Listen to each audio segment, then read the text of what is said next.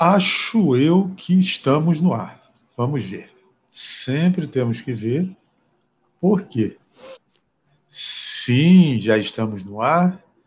Vamos então ao ao, ao YouTube aqui para ajeitar as coisas direitinho. Vamos lá. Aparece aí para gente. Voltar no YouTube aqui. Volta. No seu canal. É, gente. Quem não sabe mexer faz isso. E bingo. Hoje é o décimo, Gabriel. Você tem que já. É, já é o décimo. Estamos no ar. Boa noite, pessoal. Boa noite a quem nos assiste ou vai nos assistir. Boa noite para quem nos assistiu. E boa noite à minha convidada mais que especial, minha vizinha, minha irmãzinha, minha. E, por um acaso, minha xará também, Gabriela Epifânio. Boa noite, Gabi. Boa noite, Gabriel. Boa noite a todo mundo que está ouvindo e futuramente também ouvindo é. e vendo a gente. É, então, e aí? Como é que estão as coisas? Tá tudo bem, graças a Deus. Graças a Deus. aqui em Teresópolis, no interiorzão do Rio de Janeiro. tá de volta a ca... tá de volta, né, a casa. De volta a casa. Três meses já.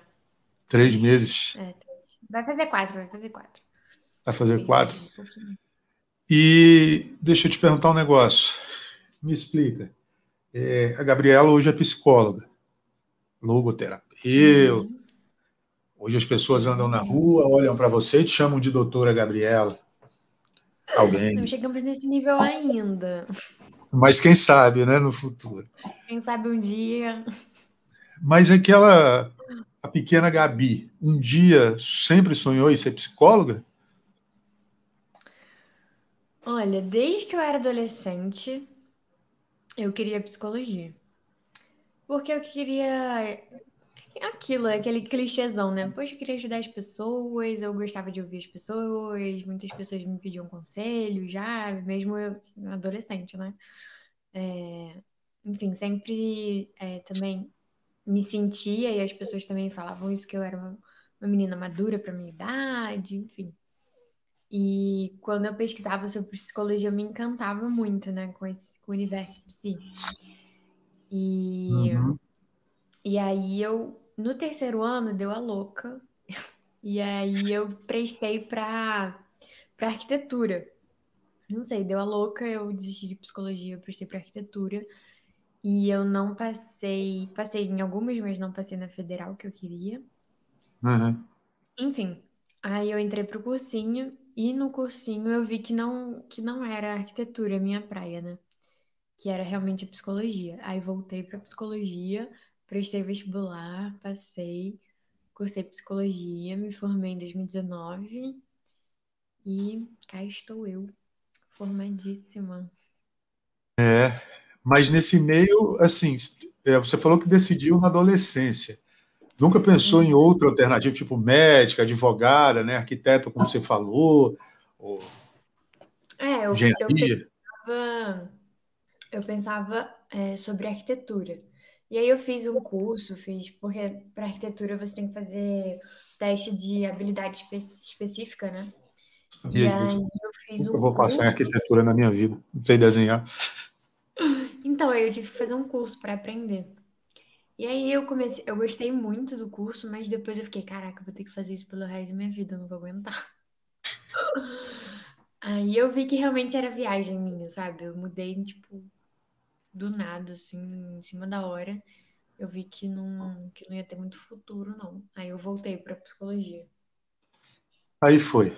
Decidida a sua seu lado profissional, você pensou e depois de sair, se especializou em logoterapia. Explica para a gente um pouco o que é isso e o porquê de você ter escolhido essa área. Então, eu escolhi essa abordagem já antes de entrar na faculdade. Antes de entrar na faculdade, eu já conhecia essa abordagem, A abordagem psicológica, para quem não conhece, é a linha que te orienta né, com, na, na terapia, principalmente na terapia clínica. Então, tem várias abordagens, né? Tem, Acabamos de receber um elogio da Natália Mourão. Lindos! Nath com uma foto de um shih tzu, fofa. É, tem várias abordagens, né? Tem a psicanálise, tem gestalt, tem TCC e tem a logoterapia. E a logoterapia é uma abordagem centrada no sentido da vida. É uma abordagem fenomenológica existencial. O pai dela é Vitor Frank, que passou pelos campos de concentração. Muita uhum. gente conhece a história dele, que é uma história muito bonita. E, enfim, já na faculdade eu comecei a especialização e uhum. terminei ano passado a especialização em logoterapia. E uhum. agora eu sou logoterapeuta, né? Você já está atendendo? Já estou atendendo online, minha clínica online. Não é mesmo? E CRP, tudo certinho, já direitinho, pagando aquela anuidade. Certinho, pagando aquela unidade. Show de bola. Pagando feliz, só que não. Se, você, se por exemplo, alguém quiser te procurar, é, como é que faz? Bom, só mandar um zap, falar comigo por qualquer rede social. Eu vou deixar é... aqui depois na descrição. É, clica aqui no link. É, de fato, né? Clica no link aí da, da rede e procura se você tiver aí precisando ou quiser conversar. É, a gente teve o primeiro episódio, a, a, estreia, né? A ideia desse podcast foi com o Paulo, que falou um pouco também da história sobre, sobre o Vitor Frank. A gente ia conversar só um pouquinho, mas durou quase uma hora e meia. E foi assim, quem puder assistir também, quiser entender um pouco mais de logoterapia, dá uma olhada lá no primeiro episódio que a gente vai. Deixa eu deixar o link aqui embaixo também. A gente vai. Vocês vão entender né, o porquê. Mas aí, no meio disso tudo, Gabi, a gente falou já da tua trajetória profissional, você falou que está atendendo, falou que gostou dessa área, especializou. É, eu antes de eu entrar nesse quesito que eu quero entrar, eu queria te perguntar. É, você falou que existem várias áreas da psicanálise, né? alguém estava falando. Oi? Da psicologia. Psicologia psicanálise. É, e, enfim, tem uns que têm uma abordagem mais fria, tem outros que têm uma abordagem mais. Como que funciona isso assim? Porque tem psicólogo, por exemplo, que senta lá. Você acha que vai para uma terapia? Pelo menos quando eu comecei a fazer, eu achei que ia para uma terapia, né? Ia sentar lá, é, você, vê muito filme, tinha um divã para eu deitar e ficar lá contando as minhas coisas e ficar uma, uma pessoa, uma mulher, um homem, né, com cara de nerd anotando assim, né? E a gente depois descobri que não. A minha era mais ou menos eu sentava na cadeira, conversava e tal. É, e enfim, isso a minha prima também, que também é psicóloga, estava me falando que existem essas diferentes abordagens. Né? Ela está no, no, episódio anterior, e quem quiser dar uma olhada também. É, e e como, como que funciona assim, então, essa abordagem de quem é logoterapeuta? É um negócio mais assim, junto com o paciente, ou é aquele negócio mais separado?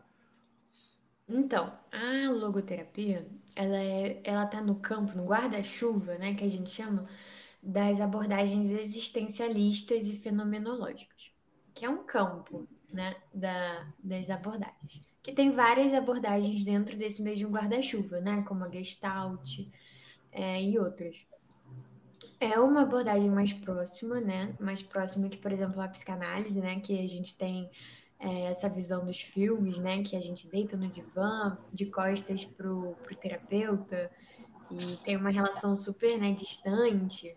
Antigamente, nos consultórios de psicanálise, para ter uma noção de como tinha essa, essa distância mesmo, né? Entre o paciente e o terapeuta, tinha duas portas no consultório duas portas, uma de entrada e outra de saída. Para é, as pessoas não, por exemplo, não se é, trombarem, digamos. Os, quando você atende seguidinho, né? Uma pessoa no horário seguido, para elas não se cruzarem. Então a pessoa entra por uma porta e sai pela outra. Então, tipo, era Mas... assim, impessoal, Frio.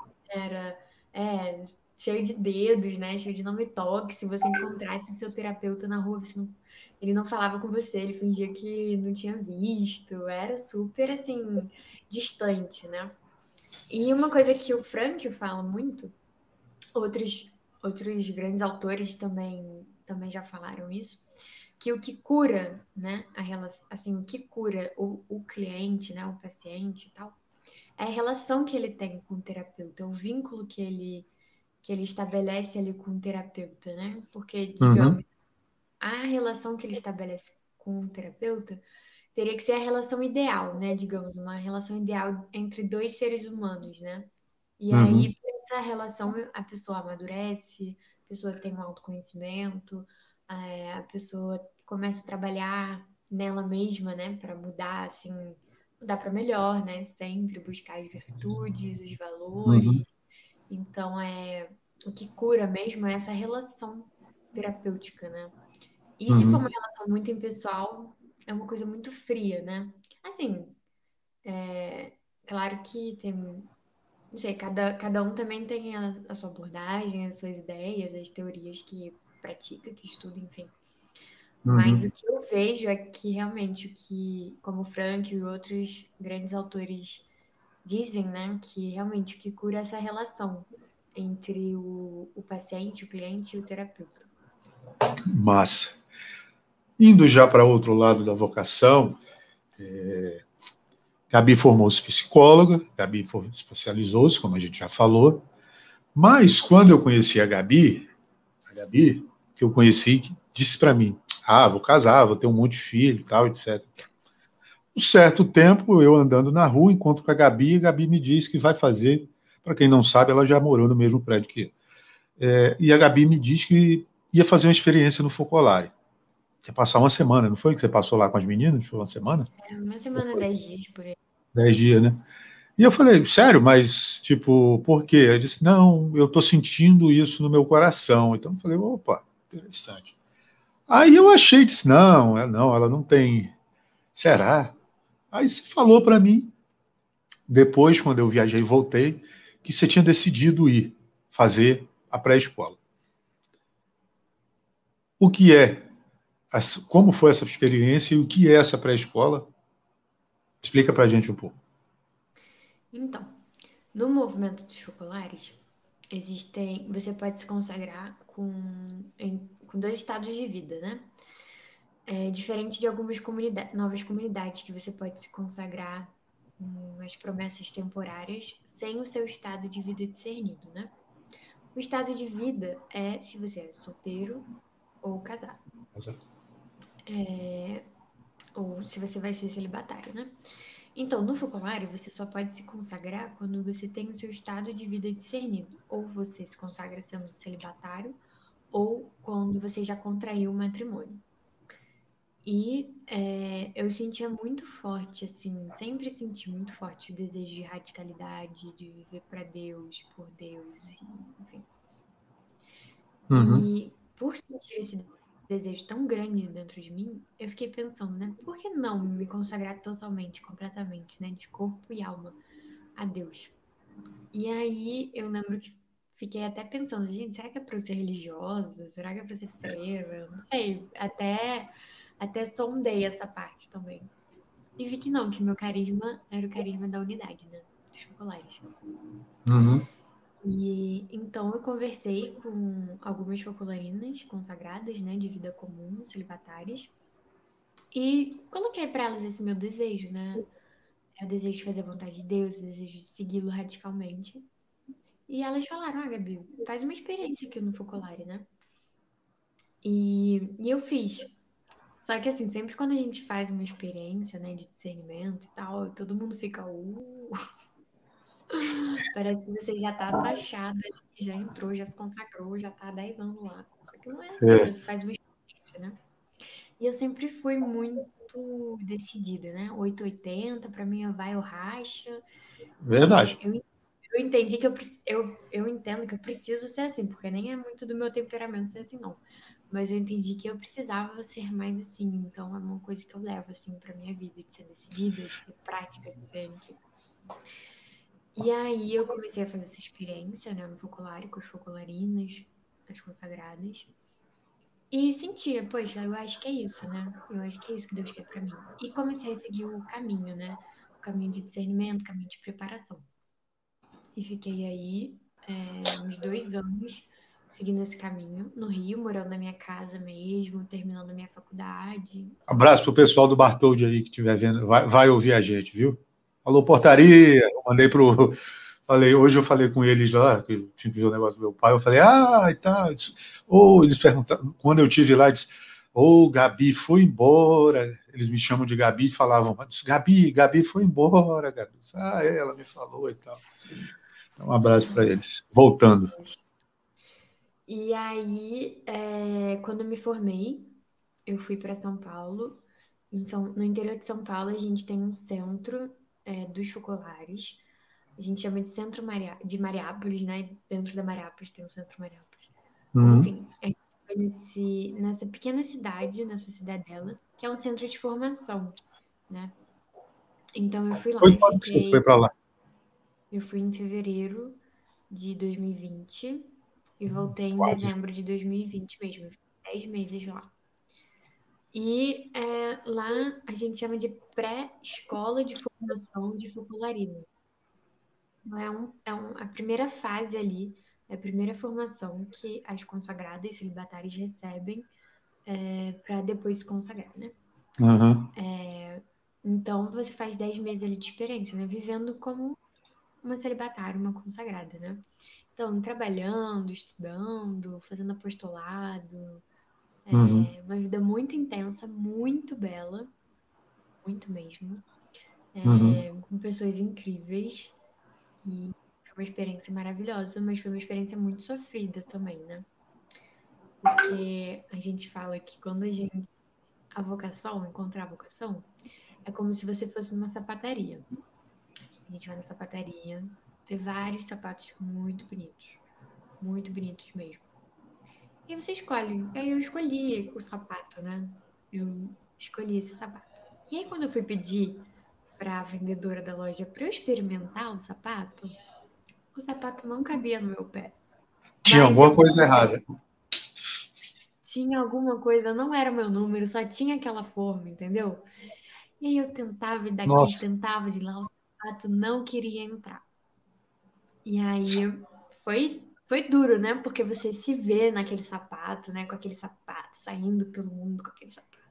Você se vê, caramba, que sapato lindo, o sapato mais bonito que eu vi na loja, e não sei o que, não sei o que lá. E você faz planos de você usar um sapato, enfim. É... E você sofre, porque você tá vendo que não tá dando aí, né? Você tá com a maior boa vontade para calçar o sapato, essa droga do sapato não tá dando no seu pé. E aí você vê outras pessoas calçando o sapato e deu tão certinho. Poxa, por que, que nela deu e em mim não tá dando? Então foi um pouco essa experiência, né? E aí vem o vendedor da loja e te mostra outro sapato. Fala, Gabriela, olha, esse sapato não tá dando, mas pode ser que esse outro dê, né? Então, vamos lá tá bom? Vendedor da loja. É, não, era, não era o sapato 40, não, né? Não, do Paulo era um menorzinho. é um pouquinho menor. Mas continua, só para quem é de dentro vai entender a piadinha. E aí, olha, esse sapato não tá dando, filha. Tem outro sapato aqui que é tão bonito quanto. E tenta aí, ver se dá no seu pé. E aí eu tentei e deu. E você tem que fazer aquela também experiência de desapegar do, do outro sapato, que não é fácil, mas, mas Deus dá a graça, né? Assim, então é, foi uma experiência muito bonita, muito forte, que eu vou levar para toda a minha vida, mas que, que me amadureceu muito também, sabe? Como pessoa, é, tanto meu lado humano, né, quanto meu lado espiritual, é, enfim você lá convivi com meninas, né? É, de todas as partes do mundo, tinha América Latina, Portugal, é, enfim. Então, tinha Venezuela, né? Tinha uma venezuelana, né? Cubana, guatemalteca, argentina, portuguesa. Não estou esquecendo uhum. ninguém. E veio para Gineto, nossa, atravessou o oceano, podia ter É, porque são só três pré-escolas agora no mundo, né? Em Gineta, É? na África, é, é Tagaitai, mais ou menos, assim, estão vendo se realmente vai ter. Com a, com a pandemia tudo meio que mudou um pouco, né? Hum, Enfim, Tagaitai e lá em Trento, na Itália. Trento. São esses lugares. Então, a referência da América Latina, né, da América, da América Central e da América do Norte é Gineta. Então, todo mundo que sente o chamado, né, a vocação, quer fazer uma experiência, aí que, que mora no continente, é, vem para cá. Uhum. Eu lembro, Gabi, lembra que a gente teve no foi no aniversário da Rayane, você me dizendo, né, você me dizendo no ônibus, não, não é isso mesmo, é isso mesmo. Tá aqui o anel e nos, porque eu não acostumei com a posição da câmera, aqui o anel e tal. Aí eu lembro que o, o Ricardo, sabe, chegou para mim e falou assim: "Nossa, ela é muito bonita, né?" Aí eu disse: "Tá, mas e aí?" Você não, não, tu não quer namorar com ela, não? Eu disse, não, cara, o noivo dela é muito brabo. Ô, Manel, isso é só uma brincadeira, viu? Se você ver esse vídeo, saiba que é só uma brincadeira. O noivo dela é muito brabo. Diz que é o noivo dela. O noivo dela é um cabeludo aí, tem muito tempo que anda, anda pela terra. É, não sei se você conheceu. Aí ele não entendeu, ele riu e saiu, né? Aí você falou que estava muito decidido. Você, aí você disse que o sapato apertou. É, quando foi que o sapato apertou? Quando foi que deu o clique assim de dizer, poxa, é, essa experiência está me enriquecendo, mas isso não é para mim? Então, eu, como eu estava muito decidida, o perigo também de você estar tá muito decidido, muito ali com sede ao pote, é que você fica meio cega, né? Hum. Então eu lembro uhum. que numa das. É, antes de eu ir para Mariápolis Geneta, quem me acompanhava aqui era a Maísa, que está em BH agora. É. E eu lembro muito bem de um dia que eu fui para lá ter formação com ela, né? É... Que ela falou para mim, Gabi, e se você for para pré-escola e você lá entender que não é vontade de Deus para você? Cara, eu surtei. Eu surtei, eu falei assim, Maísa, você tá louca? Isso não vai acontecer, tá certíssimo, é isso que eu quero, entendeu? Isso antes de você ir para pré-escola. Antes de eu ir para pré-escola. Não, é isso que eu quero, não tem nem perigo. Tá, tá, tá dominado tudo. Já pode me dar correntinha de ouro aqui se quiser. E aí. E aí eu caí do cavalo lá, né? Tipo. Assim, eu fui muito livre, é, muito desprendida da vida daqui, né? Porque eu já tava nessa preparação, né? De dois anos, de, poxa, vou largar tudo. Então eu já tava super desprendida, assim, já tava já tava mais lá do que aqui, sabe? Quando eu fui, já. Enfim. Só que lá, é, quando uma coisa é você é, imaginar como vai ser, você é, idealizar, né? Outra coisa é quando você tá lá na prática, né? Então eu imaginava que, assim, claro, teria seus desafios e tal, é, mas que, como era minha estrada, Deus ia me dar graça e, enfim, ia dar tudo certo. E chegando lá, sim, desde que eu cheguei eu já senti um incômodo. Engraçado, né? Eu já senti um incômodo. Eu fiquei. O calo. Eu sou psicóloga, né? Pessoa pensa. É a coisa da, é. da adaptação. Coisa da adaptação. É. Você está se adaptando. Muita gente nova, diferente, está em um lugar diferente, adaptação. E a gente sabe que a adaptação leva uns três meses, né? Eu falei assim, não, três meses aqui, depois eu vou estar ótima, maravilhosa, show de bola. Aí os benditos três meses passaram. O negócio não, esse incômodo, né, que eu sentia assim dentro de mim não passou. E eu colocando sempre em comum, né, com a nossa, nossa formadora de lá, Ani, maravilhosa. É... Enfim, ela sempre me acompanhando muito de perto, acompanhando essa minha angústia, coitada, ela sofria comigo também. Mas eu sempre assim, né, eu no começo eu achava que era uma aprovação, né, eu não queria, eu não queria me questionar né? Eu tava tão certa, assim, do que eu queria, que eu não queria me questionar.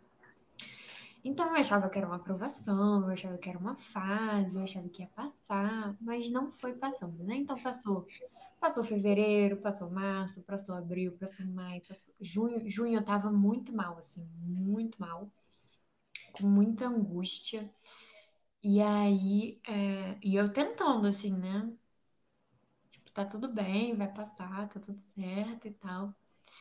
E aí essa minha formadora chegou para mim e falou, Gabi, se não te faz feliz, se você não tá feliz, se pergunte se é mesmo sua vocação, né? Porque Deus não quer, não quer que a gente viva triste, não quer que a gente fique, sabe, forçando uma coisa que não é. E foi muito legal, porque ela foi falando, a estrada no matrimônio também é uma estrada muito bela, né? E ela foi falando, assim, é, foi tentando me, me abrir, né? Abrir meu coração. E, e eu fui vendo que eu precisava disso também. Eu precisava estar totalmente livre, né? Não só livre das coisas que me prendiam aqui, que nisso eu já estava super livre, mas livre de qualquer apego que eu tinha, né? Apego à vocação. Porque lá eu descobri que a gente pode ter apego à nossa vocação. Apego ao que a gente idealizou, apego é, ao. Sim, tudo vem a nossa humanidade, né? Vem apego ao que as pessoas falam de você, é, porque sempre fala, nossa, uma menina tão jovem, né, com o futuro aí todo pela frente, tá se doando tudo a Deus, que bonito. Você, mesmo não querendo se apegar a isso, você vai se apegando, assim, sem querer, né? Enfim. E aí fui fazendo esse trabalho de me despojar de tudo mesmo, de ser livre de tudo. Falar, Deus, olha, eu tô aqui, eu larguei tudo e se você quiser eu largo tudo de novo, né? Eu largo tudo de novo, eu largo isso daqui, eu largo tudo, porque eu quero fazer a sua vontade, isso que importa. Não quero fazer a minha.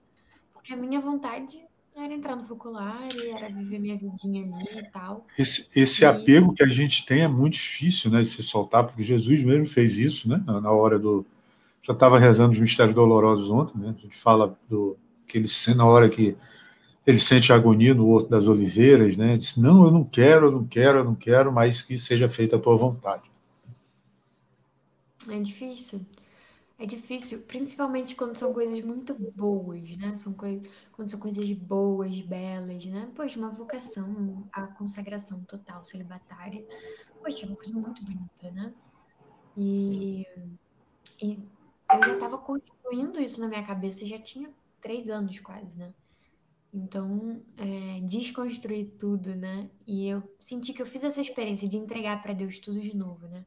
Eu fui para lá, entreguei tudo, minha carreira, é, meus, meus sonhos pessoais, minha família, meus amigos, minha cidade. Entreguei tudo. E lá ele me pediu tudo de novo, né? Me pediu a minha a vocação. Botou tudo dentro de uma caixa e disse: está aqui, Deus, toma, né? Uma caixa pesada. Aí ele disse: minha filha, eu não vou carregar isso, não, tome de volta, né? Uhum. De volta. Agora. É, vou... Foi muito. Não, pode falar. Não, se deixar, eu fico aqui três horas falando. Pode Não, por favor, continua. Não, mas que a, a experiência foi essa, né? De realmente é, ir totalmente livre. Livre até de, de coisas bonitas, né? De coisas belas, de coisas boas, é, que seriam também do agrado de Deus, né? Mas uhum. de realmente livre para fazer a vontade dele, não o que você idealizou, o que você planejou, ou, enfim. Uhum. É, e, e, assim, se jogar, sabe? Se eu não fosse, eu fiquei uh! pensando, né? se eu não fosse para lá, talvez eu ficaria, passaria minha vida toda me perguntando, e se? E se? Esse é o problema, né? E se fosse? Se? Então, também foi muito bom eu fazer essa experiência, sabe? De cara, se eu tô sentindo, vamos lá tentar, vamos lá ver entendeu? Acho que é, ultimamente a gente tem muito medo de fazer isso, né? De largar tudo, de ir. A gente até faz isso, né? Mas faz para ir para o intercâmbio. Faz olhando para trás, né? É. é. Mas, olha, foram dez meses que foram muito, foram muito frutuosos para mim, sabe? Como pessoa, como ser humano, como mulher, como filha de Deus, como católica, como membro do movimento dos focolares como psicóloga, como tudo, assim, foi realmente foi muito frutuoso esse tempo, né? Uhum. Porque realmente foi um tempo entregue a Deus e gerou uhum. frutos. Agora, assim, você não isso não saiu, por exemplo, não, não é que você tenha sido influenciada. Você tem dois grandes, três no caso, porque tem o Lucas também, é o Lucas, né? Eu sempre confundo ele. O Lucas. Tem o Lucas também, que está, para quem não sabe, o irmão da Gabi, ele está aí com vocês ou voltou já para as missões da Shalom? Não, ele está aqui. Ele tá ah, aqui. Ô, ô, Lucas, queremos você aqui. Chama, chama ele, conta, ele conta a experiência Depois tu me dá o, o, o o zap dele. É, você tem um. Uhum. É, você, você tem o Lucas e tem os seus pais, né? Que decidiram né, dedicar a vida depois de um tempo, você já me explicou. É, a Shalom e tal. Inclusive, eu tinha encontrado uma vez o. Como eles conhecem o fundador, né? Inclusive, já teve lá na sua casa e eu já tive o prazer de subir no, no elevador com eles. Eu conto para o pessoal, o pessoal não acredita, mas enfim. É, você tem esses exemplos e eu queria saber, mesmo assim, existiu alguma coisa, aquela saudade da dona Fátima, de, de dizer assim: não, minha filha, é isso que você quer mesmo? a gente te apoia e tal, mas fica aqui, porque a mãe sente essas coisas, né? Aquilo, né? Solta com uma mão segurando na outra. Deixa eu ver aqui o celular. Cara, Avisa quando chegar lá, né? Avisa é. quando chegar lá e me liga todo dia. Foi muito tranquilo em relação a isso. Desde que eu contei, eu contei assim com muito tempo de antecedência antes de eu ir, né? É, então foi muito tranquilo. Eles falaram, filho, se é isso que você quer, se, é isso que você sente que é a vontade de Deus, a gente apoia. Até porque também meus pais lidam muito com missionário, né? A gente que sai de casa com 17, 18 anos para ser missionário pelo mundo, então é uma coisa que é, é, tá muito no nosso dia a dia, né? Sempre teve muito no nosso dia a dia. Então não foi uma coisa de, ai meu Deus, fomos pegos de surpresa. Não sei como é que funciona essa coisa de missionário, de não sei o quê. Não, porque eles convivem com isso todos os dias. Então foi mais simples, né? É... Eu, particularmente, sou uma pessoa meio desprendida e desapegada. Então, para mim, essa parte não foi muito, não foi muito difícil.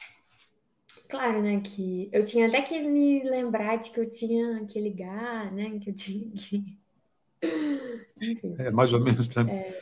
Se deixar, vai. Três meses depois, disse, oi, mãe, estou viva, ainda estou aqui. Exatamente. Eles que me mandaram mensagem, filha, posso te ligar e tal. É... Mas, enfim, graças a Deus não foi um... Nunca foi um problema, né? Eu ir, nem eu ter voltado. Eu vou te falar que eu fiquei até mais receosa quando eu falei que eu ia voltar.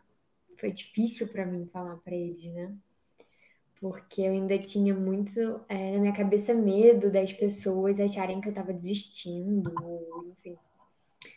É, então eu deixei bem claro para eles, né, que eu não estava desistindo, que eu só tinha entendido qual era realmente a vontade de Deus para mim e que estava uhum. sendo difícil para mim entender aquilo, né? E eles me acolheram super bem, eles, nossa, eles, regada a mate, a volta, né? né? É, eles são consagrados há 20 anos, eles também acompanham, né, outras pessoas, jovens, adultos, até idosos. Então eles têm essa também essa é, essa experiência, né, digamos assim. Então, graças a Deus, eram pessoas que quando eu ia conversar me davam bons conselhos, né?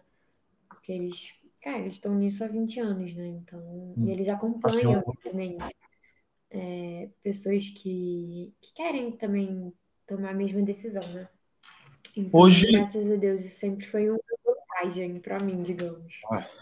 Tem uma, tem uma experiência, com uma experiência dessa em casa deve ser rico, riquíssimo mesmo. Não que seja, assim, é, não que a vida seja fácil, né? Mas assim, é mais é, é, não é mais não, é melhor de se adaptar, né? E é melhor de você aproveitar, beber muito dessa fonte que você tem. É, e aí tá, você voltou. E o que te fez então desse, porque decidir dizer assim, não, quero construir uma família. Não precisa a gente tocar no nome do. Porque não, eu te assim, disse. Sempre... sempre foi um desejo, desde que, sei lá, eu era adolescente, de ser mãe, né? De ser maternidade. Eu tenho também dois irmãos mais novos, então, é, querendo ou não, a irmã mais velha sempre é a segunda mãe, né?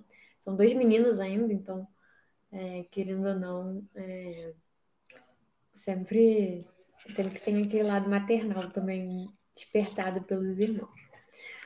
Mas eu lembro que eu sempre, sempre quis, né? Sempre é, sonhei de ter meus filhos, né? De ter minha casa, meu marido, enfim. E quando eu senti essa, essa atração tão grande por Deus, de fazer a vontade de Deus, de de me entregar completamente, a primeira coisa que vem na sua cabeça, pelo menos na minha, né? Era de me entregar totalmente, né? Porque eu pensei, cara, é a melhor forma, porque eu vou estar me entregando totalmente, radicalmente, enfim. Mas é, com o tempo você vai entendendo também que os casais que optam, né, também por entregar a vida deles a Deus, é uma doação integral, né? É uma doação 100%. Porque você está ali aberto completamente para a vontade de Deus, né? Que a vontade de Deus vem diferente da dos celibatários, né? Para um casal. Uhum. O casal vem por meio dos filhos, vem por meio do esposo, né? Do cônjuge vem por meio de todo aquele amor que brota do amor entre os esposos, né? Então, é... enfim, o... tem uma frase que um santo muito, muito famoso aí diz, né, que o, o casal, o, o marido e a mulher, o esposo e a esposa, devem ser para o consagrado, né, sacerdote, a freira, o celibatário, um espelho da relação da, da trindade, né? Da relação do Pai, do Filho e do Espírito Santo. E que o sacerdote também tem que ser esse espelho, né? Da relação com Deus para o casal. Então, em qualquer estado de vida que você se encontra, ou que você sonha em ter, que você acha que é vontade de Deus para você, você pode sim se doar completamente, 100% a Deus, né? Então, é, eu acho que que entender, principalmente, né? Ah, que essa junção é possível foi muito importante para mim. Assim, eu, eu, sempre soube disso, né?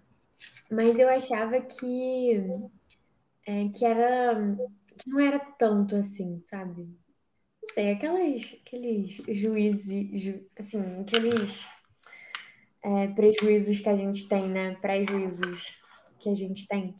Hum. Mas hum.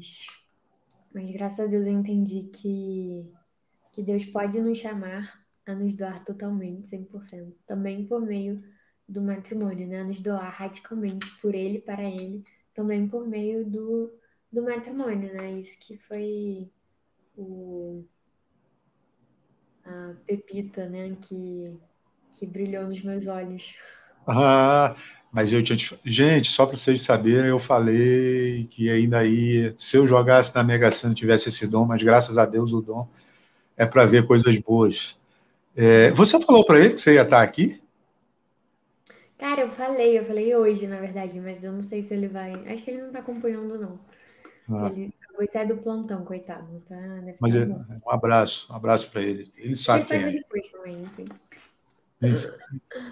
Ouve aí depois. É, então, você chegou, vocês se encontraram, decidiram, estão caminhando. Agora, vamos passar para o outro aspecto que a gente fala aqui: oração.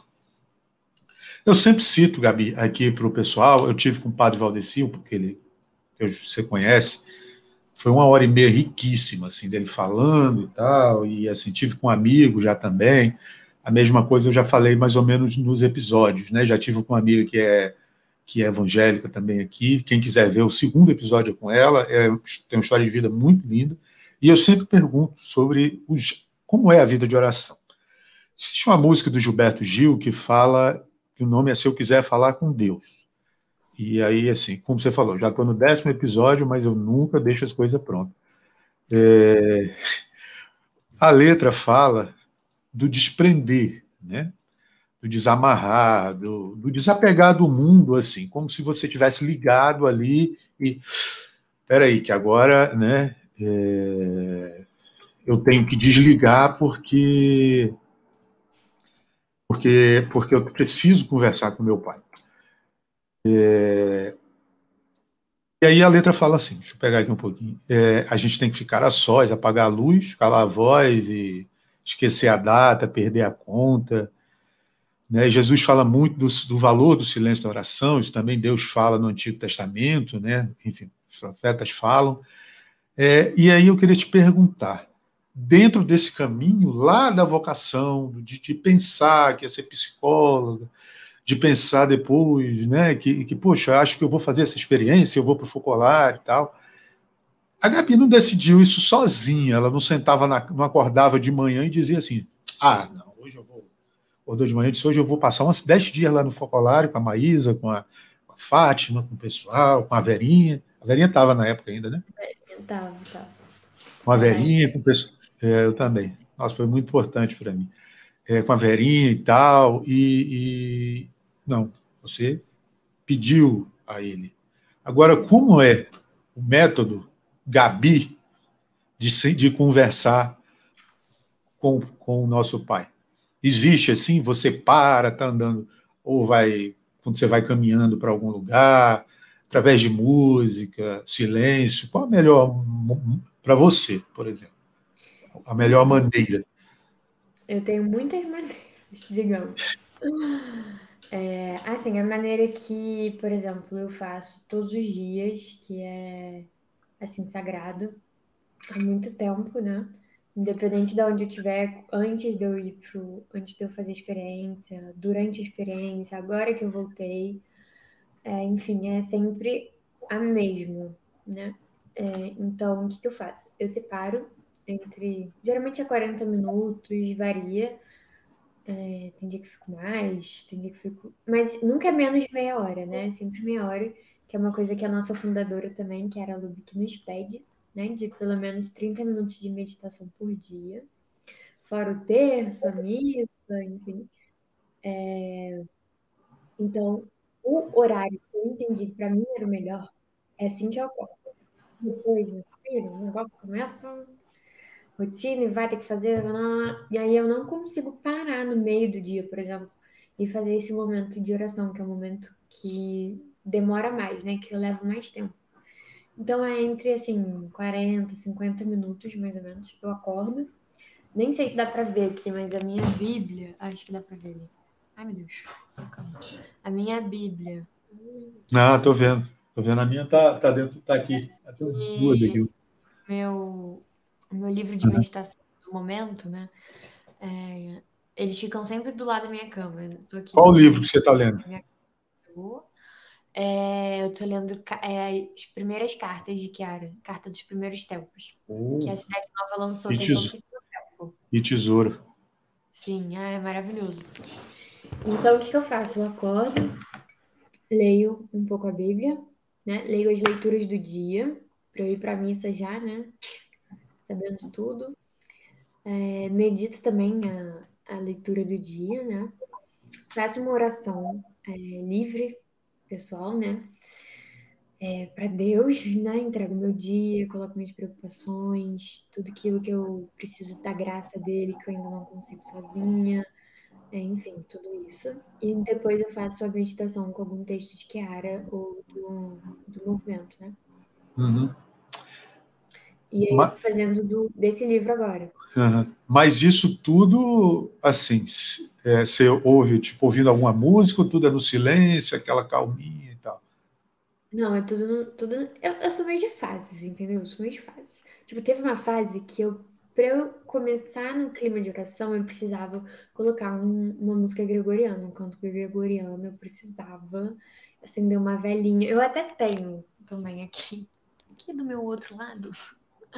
Eu fiz um eu, eu acabei de me mudar, por isso que as coisas estão meio zoadas.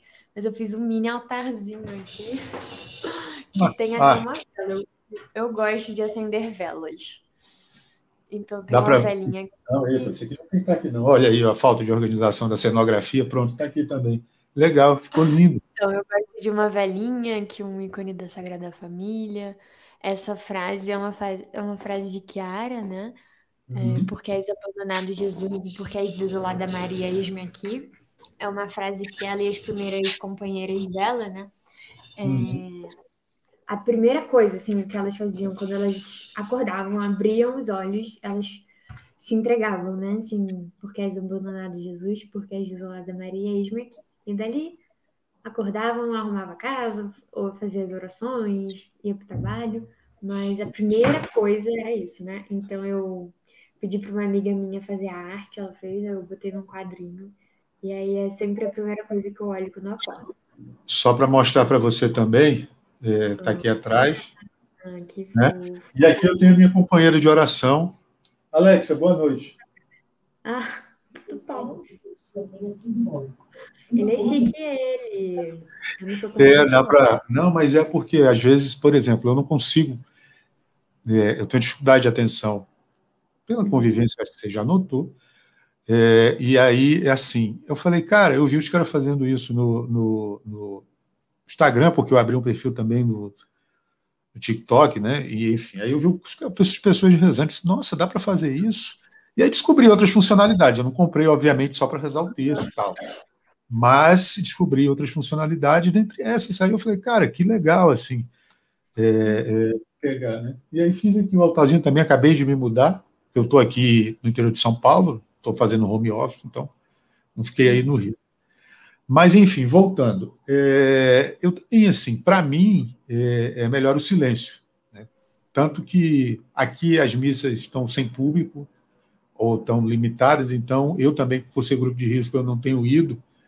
É, às vezes eu procuro ir muito quando não tem ninguém, assim, na Basílica, aqui no centro, que tem uma capela do Santíssimo, eu fico lá, passo os 15 minutos, né, também leio, assim, tal, mas eu prefiro muito silêncio, apesar de eu saber que eu me comunico muito bem com ele é, através das músicas, né? principalmente as músicas do movimento, ou até uma música, por exemplo, como essa que eu acabei de citar, eu até botar aqui, mas se eu botar aqui o ECAD bate e o YouTube derruba meu vídeo, eu não tenho dinheiro para pagar direito autoral, não. Mas, enfim, é, é, tem muita gente que fala assim, eu acho muito legal é, é esse hábito que você tem. Né? É, não, eu tenho até uma playlist no Spotify que tem hum. várias músicas, que tem até músicas evangélicas, é, uhum. Rio da Vida, que eu gosto de escutar é, para, não sei, às vezes você, sei lá, tá no carro, tá indo pro trabalho e você quer ali tá juntinho, né, de Deus, assim, de alguma forma. Qual é o nome da playlist? É... Eita. Tá no meu perfil, acho que é To My Love. Acho que é alguma coisa assim. Ah, eu tenho uma também. Se botar lá, é próprio Stus Maria. Eu botei. Hum. Mas, enfim, e. Hum. Pode continuar. Não, aí são as músicas que, que eu gosto de escutar também. E às vezes eu tô escutando e tô, né, é, cantando aquela música em forma de oração também, né? É, uhum. É, quando bate aquela bad também, né? Quando você tá ali um pouquinho mais para baixo, você, fala, você põe a playlist, você vai é, cantando e rezando junto. Então, acho que tudo, assim, também tudo é uma forma de, de você estar tá na presença de Deus, né? Uhum. Ah, é muito bom mesmo, sim. também tenho, na, na, minha playlist também tem algumas músicas gospels. Gospel, gospel não, né? Música evangélica mesmo. É, todas são gospel. Né? É, se, for, se você for olhar a literalidade, é, né? Mas aí, assim, as pessoas meio uhum. que transformaram isso num conceito de, de, de das pessoas protestantes, né? evangélicos, protestantes, enfim. É, então, Gabi, você falou, falando da vocação, falamos da oração, agora a gente fala do humor. A Gabi sempre foi uma pessoa muito alegre, muito bem-humorada, né? E eu sempre também dou os exemplos Oi? A palhaça. É, não, não queria falar isso, mas aos dois que estão vendo a gente aqui, né? Batemos hoje o programa. Né, hoje a gente está é, é, páreo duro com a novela, né? A audiência. Dá um abraço aí para o pessoal que está vendo a gente aí. Mas, enfim. Guerreiros. Guerreiros. É, eu sempre dou alguns exemplos, e um deles, para mim, o maior é de, de humor, né, porque eu acho que dá para evangelizar pelo humor. Inclusive, eu estou tentando trazer uma pessoa aqui que foi um grande humorista do, do ano passado. Ah, eu não acredito que ela está aqui. A Iranária mandou um beijo para você. Ah, Narinha, Iranária. beijo, fofa. Beijo, Iranária. Obrigado pela audiência. Vem para cá também. É. E aí, assim, ah, que bom. E bom, obrigado, Iranália, pela audiência aí. A gente se vê no chamado a servir. Quem quiser participar também, vou deixar aí o link depois e explico. É, a gente, eu sempre cito São João 23, porque eu, assim, depois que eu o conheci, né, foi ele que deu início ao Concílio Vaticano II, mas eu falei, cara, é, é, poxa, o humor, as pessoas levam, sabe, vão para missa. Antigamente se via muito clero assim, nossa, é um padre, oh, meu Deus, eu não posso rir na frente de um padre, eu não posso rir na, na, na, na igreja. Obviamente, você tem, tem os ambientes, você não vai ficar conversando, falando alto, mas eu não posso, né? E dois me inspiraram. O primeiro foi São João 23 e o outro foi esse senhor aqui, que eu acho que alguém já deve ter ouvido falar dele. Polonês, famoso e tal. O Carlos, Carlinhos. E que você foi na, na, cidade dele, né? eu fui onde ele nasceu, na cama, lá tem escrito assim, nasci, o, o Asborne. Cara, foi, foi, é, um, é um clima assim, é, é, fora, do, fora do comum mesmo, assim, sabe? primeiro lugar onde ele celebrou a missa e tal, enfim. É, e eles sempre mostraram muita alegria, principalmente São João 23, que é conhecido como o Papa mais engraçado da história. Assim. Sempre falava, né, muitas vezes, uma vez quando ele foi é, proclamado Papa e tal, é, é ele não tinha roupa para ele, aí ele disse que o pessoal do Vaticano estava de, de, de, brincadeira, que não queria ele papa. Aí, antigamente, os papas, para quem não sabe, andavam naquele trono, né, as pessoas carregando, a mulher gritou de lá assim, ah, como é gordo e feio, a multidão do Vaticano parou, assim, e ele ouviu. Aí ele só olhou, desceu e disse, minha senhora, e deu a benção. Isso aqui não é um concurso de beleza, né, se fosse... Então, assim, tem muita gente que evangeliza pelo humor, né? A gente tem o Padre Léo, nossa, que, que é o grande exemplo aqui no Brasil e copiado até pelo pastor Cláudio Duarte também. E eu queria te perguntar: dá para juntar o humor nessas, nesses dois quesitos que nós falamos antes? Dá para viver o humor? Né? Chiara dizia também, né? falava muito do bom humor. Eu não lembro agora a frase, o Felipe Anastácio, quando a gente teve a conversa, falou aqui. Santa Terezinha falando, falava também de, ah, de um cristão que tem um coração azedo. E eu pergunto, Gabi, e o humor, Gabi? Nossa, pra mim é muito importante o humor, né? Eu sou uma pessoa palhaço, eu sou sanguínea, né? Então, Ah, tá aqui, não. tá- Nós, ó, uh, o humor tá aqui até quando eu não quero, sai, né? Quando eu vejo, opa, saiu. Mas eu acho que super dá, eu acho que é muito, muito equivalente também, né? Porque torna a coisa mais leve, torna a coisa mais atraente também, né? Torna a coisa mais, mais humana, né? Mais próxima é, dá uma proximidade, né? Dá uma leveza.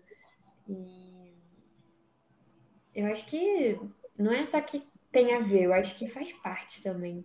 Acho que não é uma coisa que você precisa combinar, é uma coisa que existe, tá lá, né?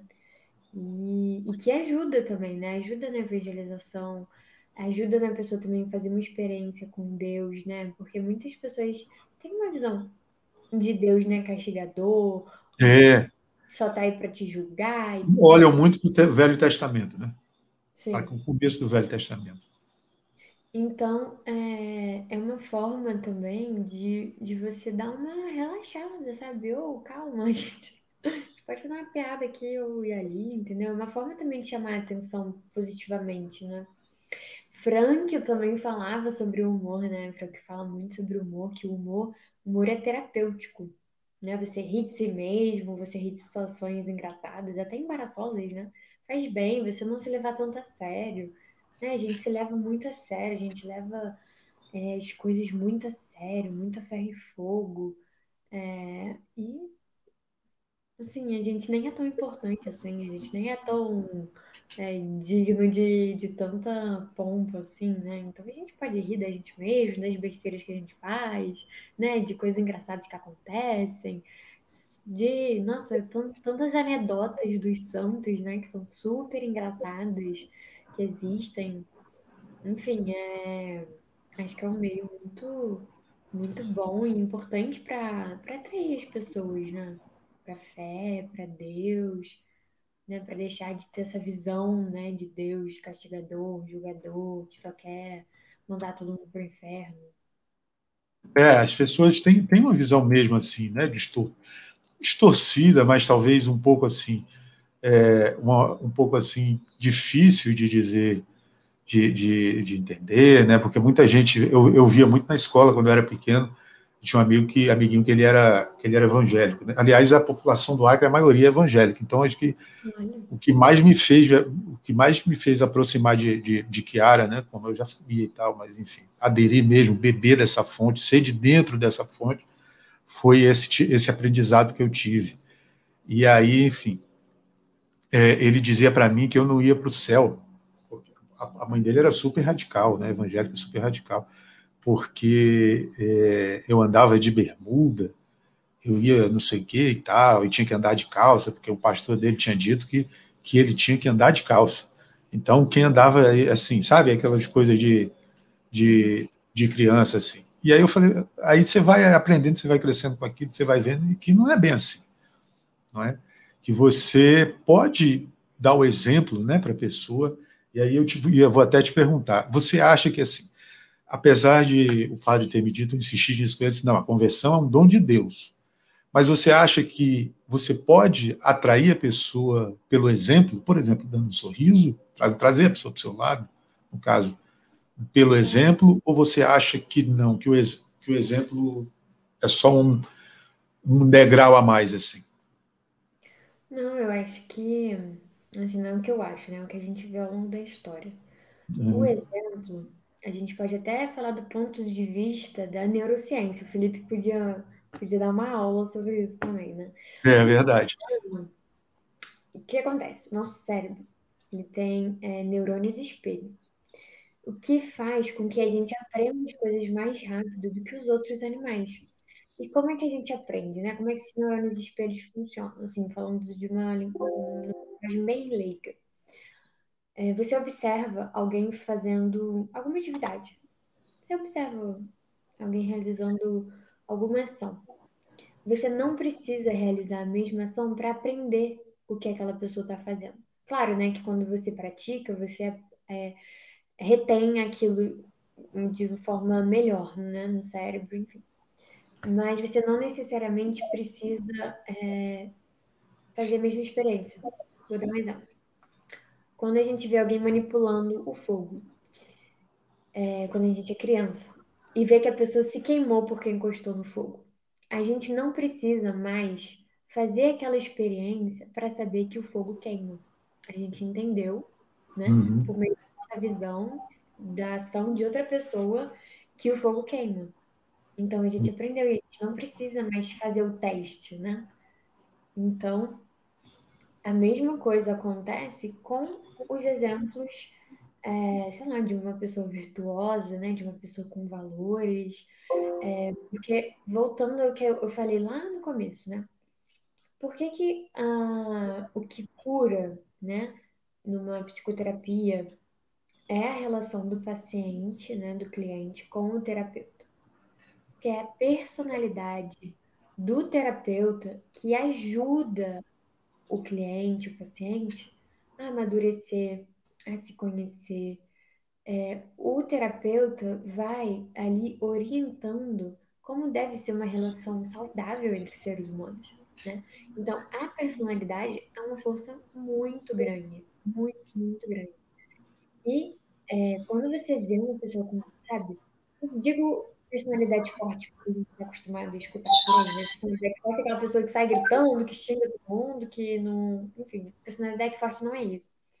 Né? É uma pessoa que está ali servindo os outros, é uma pessoa que tem virtudes, né? Um homem virtuoso, uma mulher virtuosa, é uma mulher atraente. Não atraente no sentido físico, né? No sentido estético. Uhum. Atraente porque ela tem conteúdo, ela é interessante causa o interesse em você, né? E você tem vontade de estar com aquela pessoa, porque aquela pessoa é interessante, entendeu? Aquela pessoa tem uma uhum. personalidade formada, aquela pessoa tem conhecimento. Então, você se sente atraído, impelido a estar perto, como se fosse um imã mesmo, né? Então, é uhum. isso que uma personalidade forte faz. Isso é exemplo para muitas pessoas, né? Olha quantas pessoas Madre Teresa de Calcutá arrastou, olha quantas pessoas, o exemplo do de São João Paulo II arrastou, uhum. de todos os santos. Kiara, Kiara que por meio de um sorriso, por meio de um sorriso conheceu Natália, uma das primeiras companheiras dela, né? E aí uhum. elas se encontraram e Natália mudou de vida completamente por causa do exemplo de Kiara, né?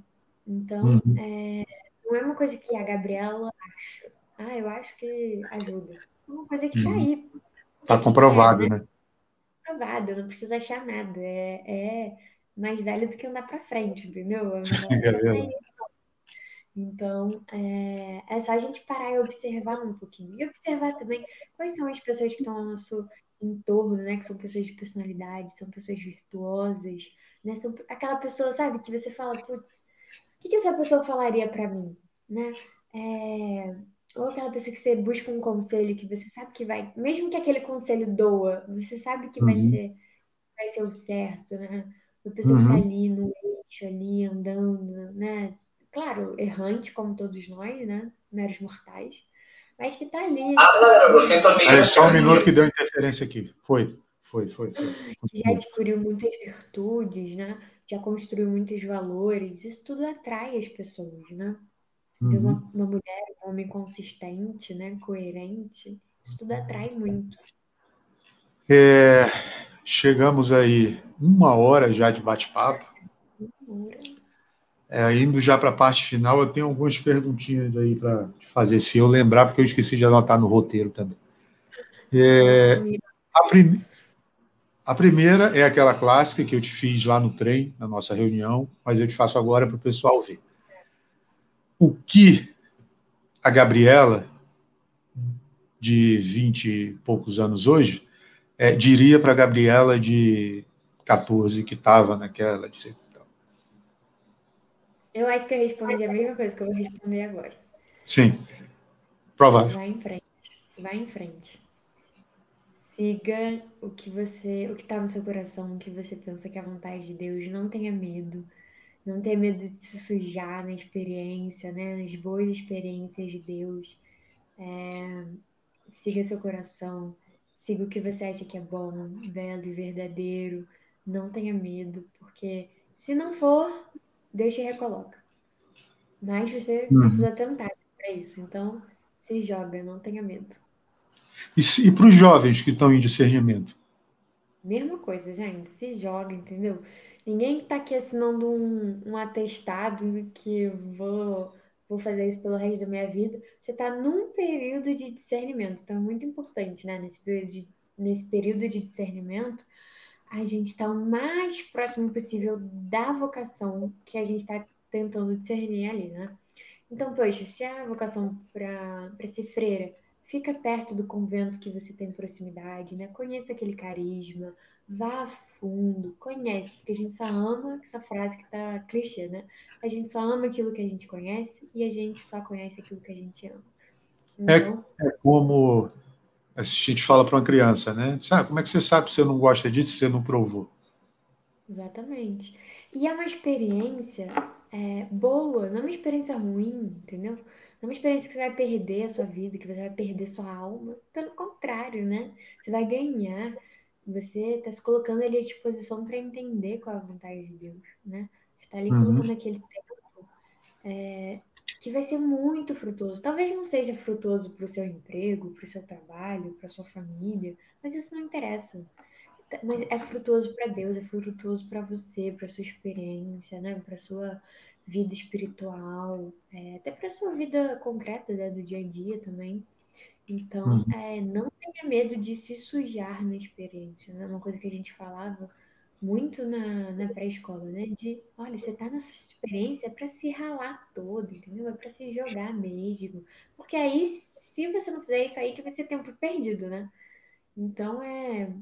Conheça muito, faça experiências, né? De, de imersão mesmo, né? Porque você só consegue possuir aquilo, aquela vocação, você está imerso nela, né?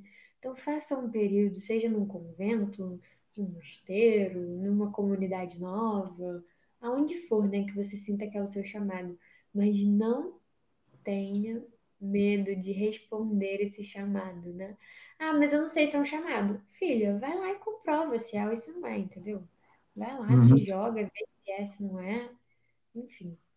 Eu vou deixar a frase aqui, porque eu estava caçando agora enquanto você estava falando que eu fiz um vídeo falando sobre isso que é Gênesis 21, 6, quando Sara diz: Deus me encheu de riso e todos que souberem disso irão comigo. essas pessoas perguntam por quê, que perguntaram para mim a ideia, né? De, ah, por que você criou? Parece que eu fui assistir o seu vídeo com um padre, um conhecido nosso falou assim, eu achei engraçado. Eu disse, ah, mas é legal. Mas não é. Não, mas, mas, gente, é, é, eu, você está contando piada? Ele disse, não, minha filha, mas. Entendeu? Que é a frase que diz: Deus me encheu de riso e todos que souberem disso irão comigo. Eu vou deixar aqui no, no chat e aí vocês depois olhem aí.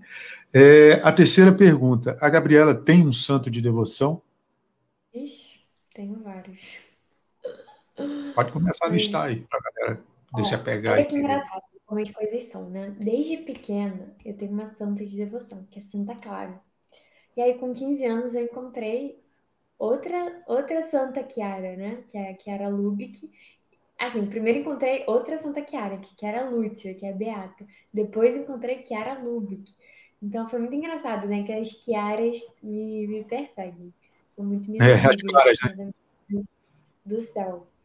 E fora outras devoções, né? Nossa Senhora de Aparecida, sou muito devota, né? Nasci no dia 12, não no dia 12 de outubro, mas no dia 12, que é dia dela, né? Sou muito devota a ela. A São Francisco, né? Como não?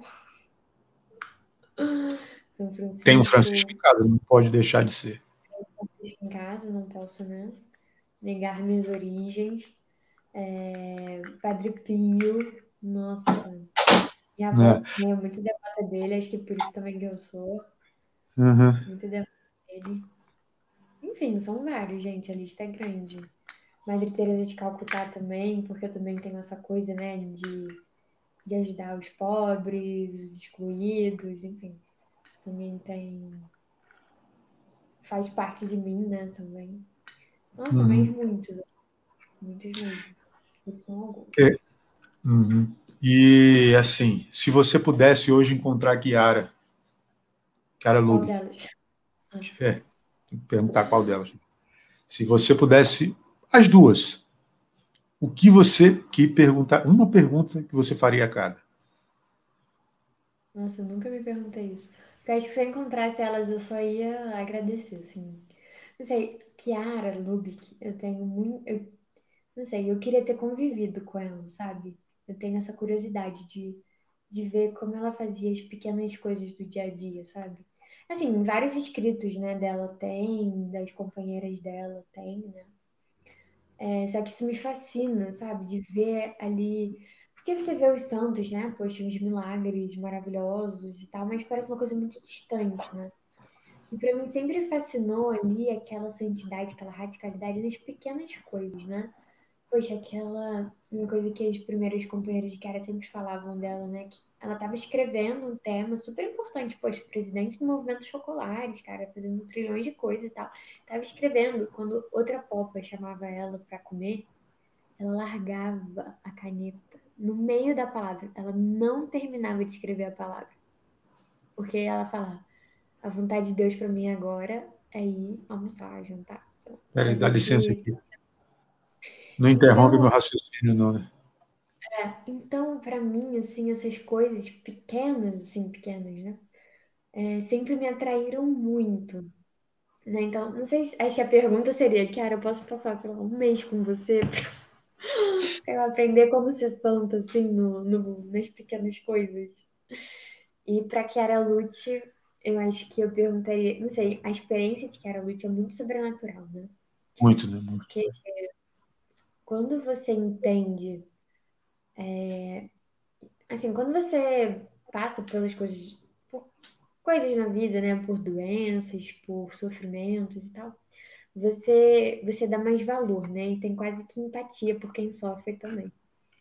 Então, é, deu imaginar a dor que ela sentia, né, a dor física que ela sentia, forte, né, junto com as dores também emocionais, né, de você saber que você tá para morrer de saber que você nunca mais vai sair daquela cama, de saber que você está presa ali, né, naquele espaço. Enfim, a dor espiritual também, né, de talvez não conseguir ir numa missa, né, de não conseguir, é... enfim.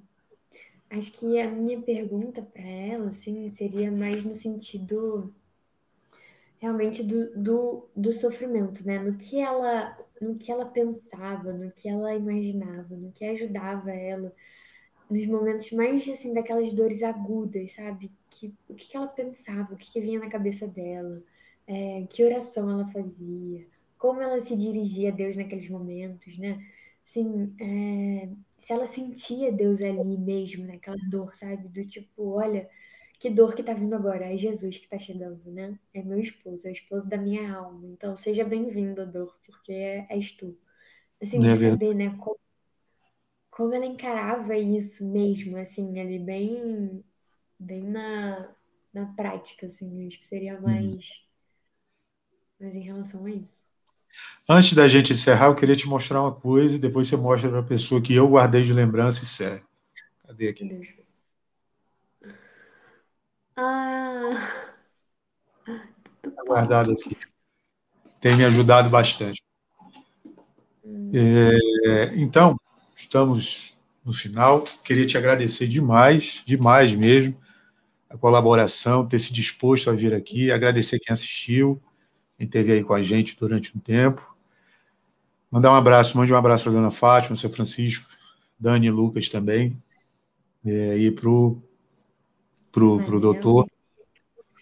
E a gente, eu sempre encerro as pessoas, convido elas fazer uma oração e a gente pode fazer um Pai Nosso, Ave Maria, antes de terminar. Pode, primeiras damas, eu, você começa e eu completo. Em nome do Pai, do Filho e do Espírito Santo. Amém. Pai nosso que estais no céu, santificado seja o vosso nome. Venha a nós o vosso reino, seja feita a vossa vontade, assim na terra como no céu. O pão nosso de cada dia nos dai hoje, perdoai-nos as nossas ofensas, assim como nós perdoamos a quem nos tem ofendido. E não nos deixeis cair em tentação, mas livrai-nos do mal. Amém. Ave Maria, cheia de graça, o Senhor é convosco. Bendita sois vós entre as mulheres, bendito é o fruto do vosso ventre, Jesus. Santa Maria, Mãe de Deus, rogai por nós, pecadores, agora e na hora de nossa morte. Amém. Maria, Mãe da Unidade, rogai por nós. Amém. Gabi, um beijo. Espero que a pandemia beijo. passe e a gente possa se ver logo. Obrigado. Sim. Valeu, gente. Beijão para vocês e até a próxima. Até.